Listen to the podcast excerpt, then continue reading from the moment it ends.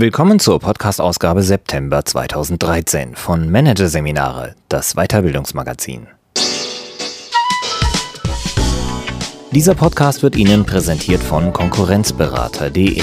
Systematischer und professioneller Schutz vor Angriffen durch Wettbewerber. Der Konkurrenzberater zeigt, wie Sie Ihre Geheimnisse an die Konkurrenz verlieren und was Sie dagegen tun können. Weitere Podcasts aus der aktuellen Ausgabe behandeln die Themen Marketingdisziplin im Wandel, das Comeback des Kundenverstehers und Geschäftsfeld Glückstraining, die gute Laune Lüge. Doch zunächst Mobile Learning, die Ära App von Konstantin Gillies. Weiterbildung per App? Die Versprechungen der Mobile Learning Branche klingen verheißungsvoll. Situativ, allgegenwärtig, individuell soll Lernen via Tablet und Smartphone möglich sein. Aber wie sieht die Realität aus? Managerseminare mit einem Check. Hier ein Kurzüberblick des Artikels. Mobile Learning Stufe 2. Wie der Lerntrend langsam in der Realität ankommt. Potenziale für Pendler und Co. Wer vom Lernen per App besonders profitieren kann. Mit Touchscreen und Sensorik erweiterte Realitäten erleben. Welche technischen Möglichkeiten die Weiterbildung per App so attraktiv machen. App jetzt gemeinsam wie Studenten heute schon mit Mini-Anwendungen kooperativ lernen. Ärger mit Apps, warum es die Anbieter schwer haben, mit ihren Programmen stets up-to-date zu bleiben. Und die Furcht der Firmen vor dem Datenklau, warum Unternehmen Lern-Apps oft noch kritisch gegenüberstehen. Erst gestern bin ich beim Friseur wieder einige Lektionen durchgegangen, lacht Lars Tubis. Der 33-Jährige lernt derzeit Schwedisch, und zwar fast überall. Er nutzt Handy und iPad, um sich die neue Sprache anzueignen. Möglich macht das eine App des Anbieters Babbel, die Übungen und Vokabelkarten auf mobile Endgeräte bringt.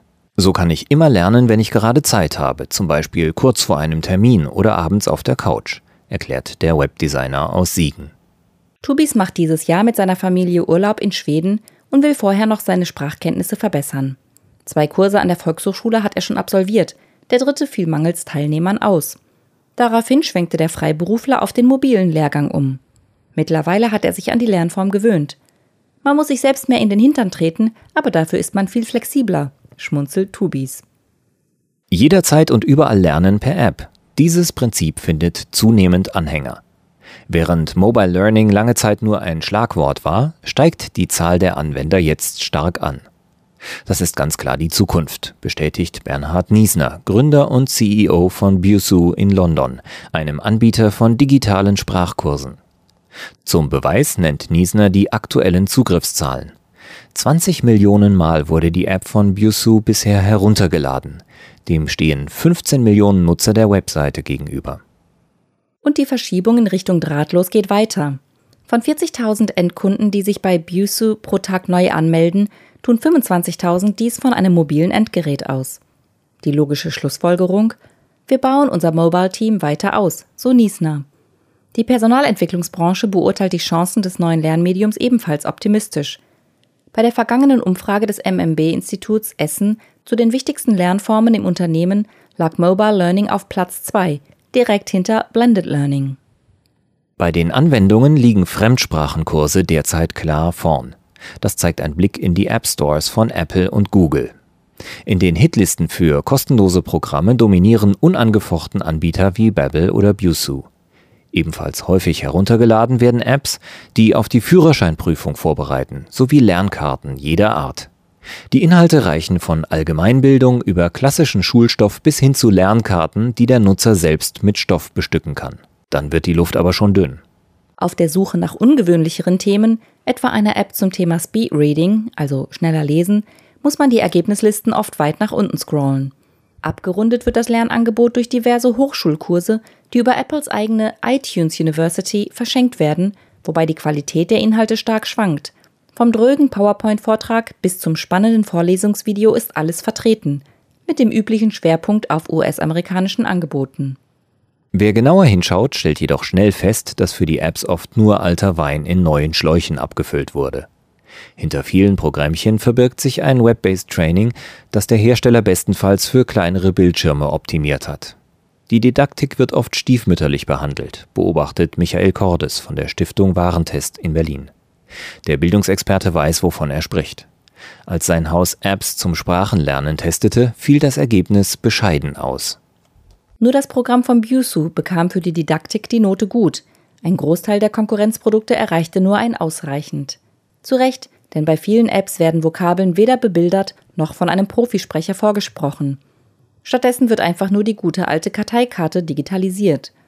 Zugegeben, die Untersuchung der Stiftung Warentest liegt schon fast zwei Jahre zurück und viele Apps wurden seitdem weiterentwickelt. Wirklich innovative Miniprogramme muss man trotzdem immer noch mit der Lupe suchen.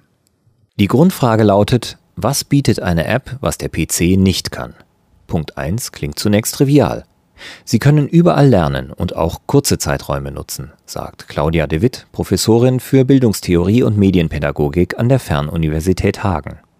Eine kleine Rechnung zeigt, wie viel potenzielle Lernzeit sich im Alltag versteckt. 1,5 Millionen Deutsche gelten als Fernpendler. Das heißt, sie brauchen für den täglichen Weg zur Arbeit und zurück mindestens eine Stunde. 43 Prozent von ihnen nutzen öffentliche Verkehrsmittel. Ergibt 129 Millionen Stunden pro Jahr, die in Bus und Bahn mit mobilem Lernen verbracht werden könnten. Die Forschung zum sogenannten Microlearning zeigt, dass Menschen durchaus in der Lage sind, auch in solch kurzen Zeiträumen neues Wissen aufzunehmen.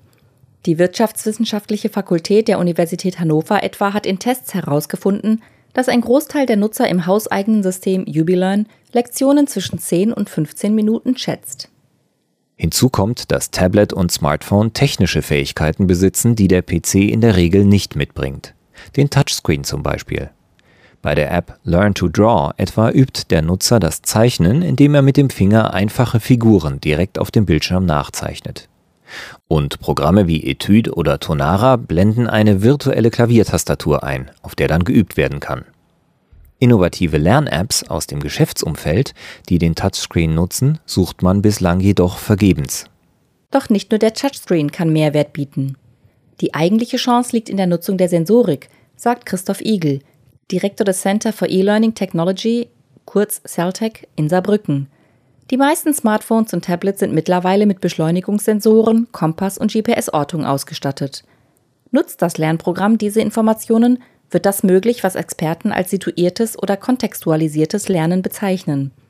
Die App merkt, wo und in welcher Lage sich der Lernende befindet und präsentiert den passenden Inhalt. Auch Busu-Chef Niesner kann sich vorstellen, solche Funktionen in Zukunft anzubieten.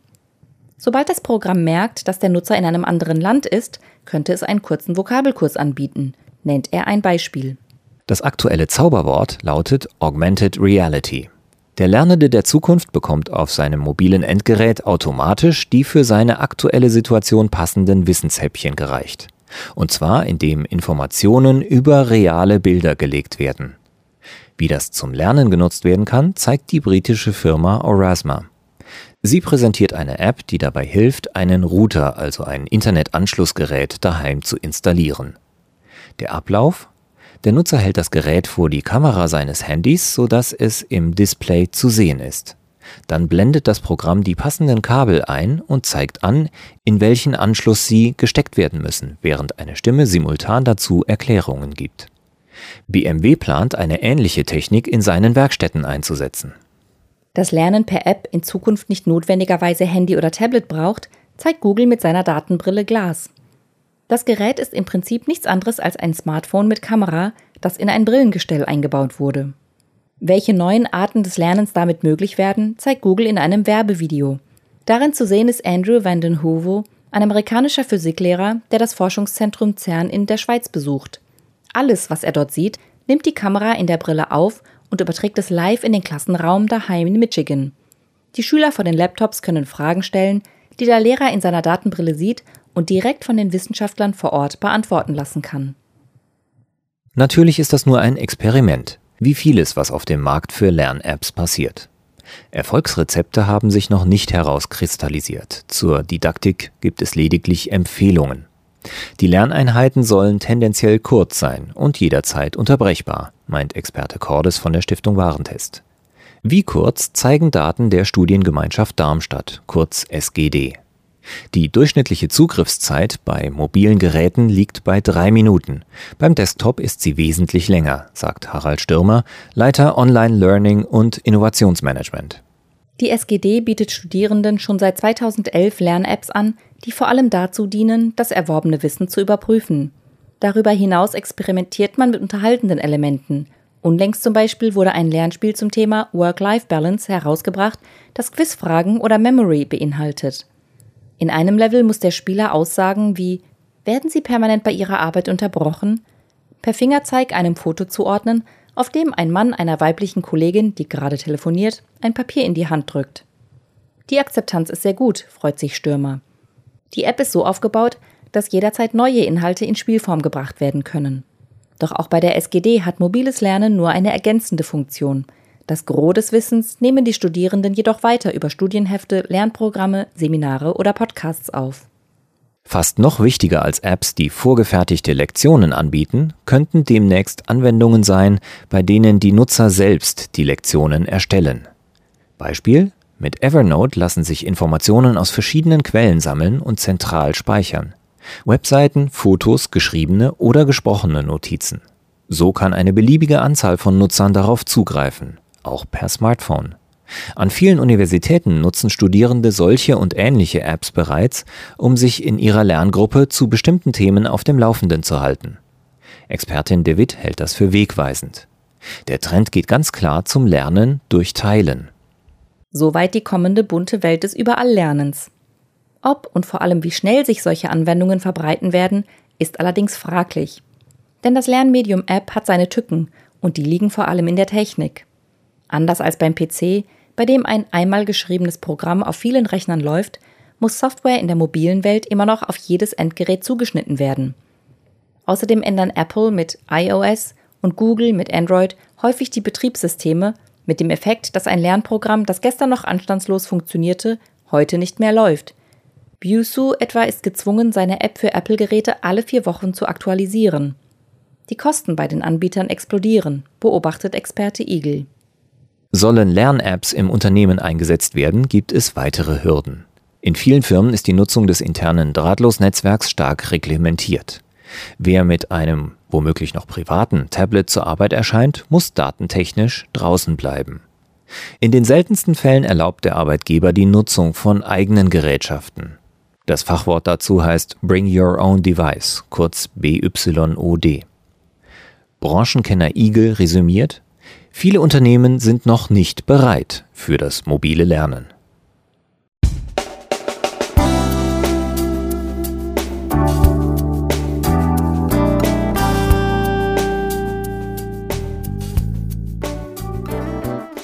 Sie hörten den Artikel Mobile Learning, die Ära App von Konstantin Gillies aus der Ausgabe September 2013 von Managerseminare, produziert von Voiceletter.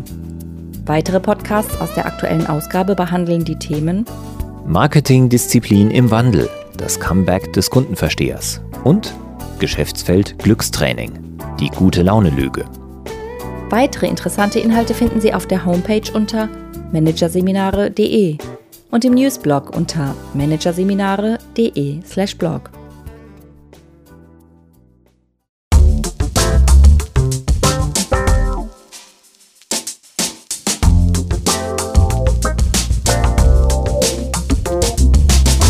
Das war der Podcast von Managerseminare, das Weiterbildungsmagazin. Ausgabe September 2013.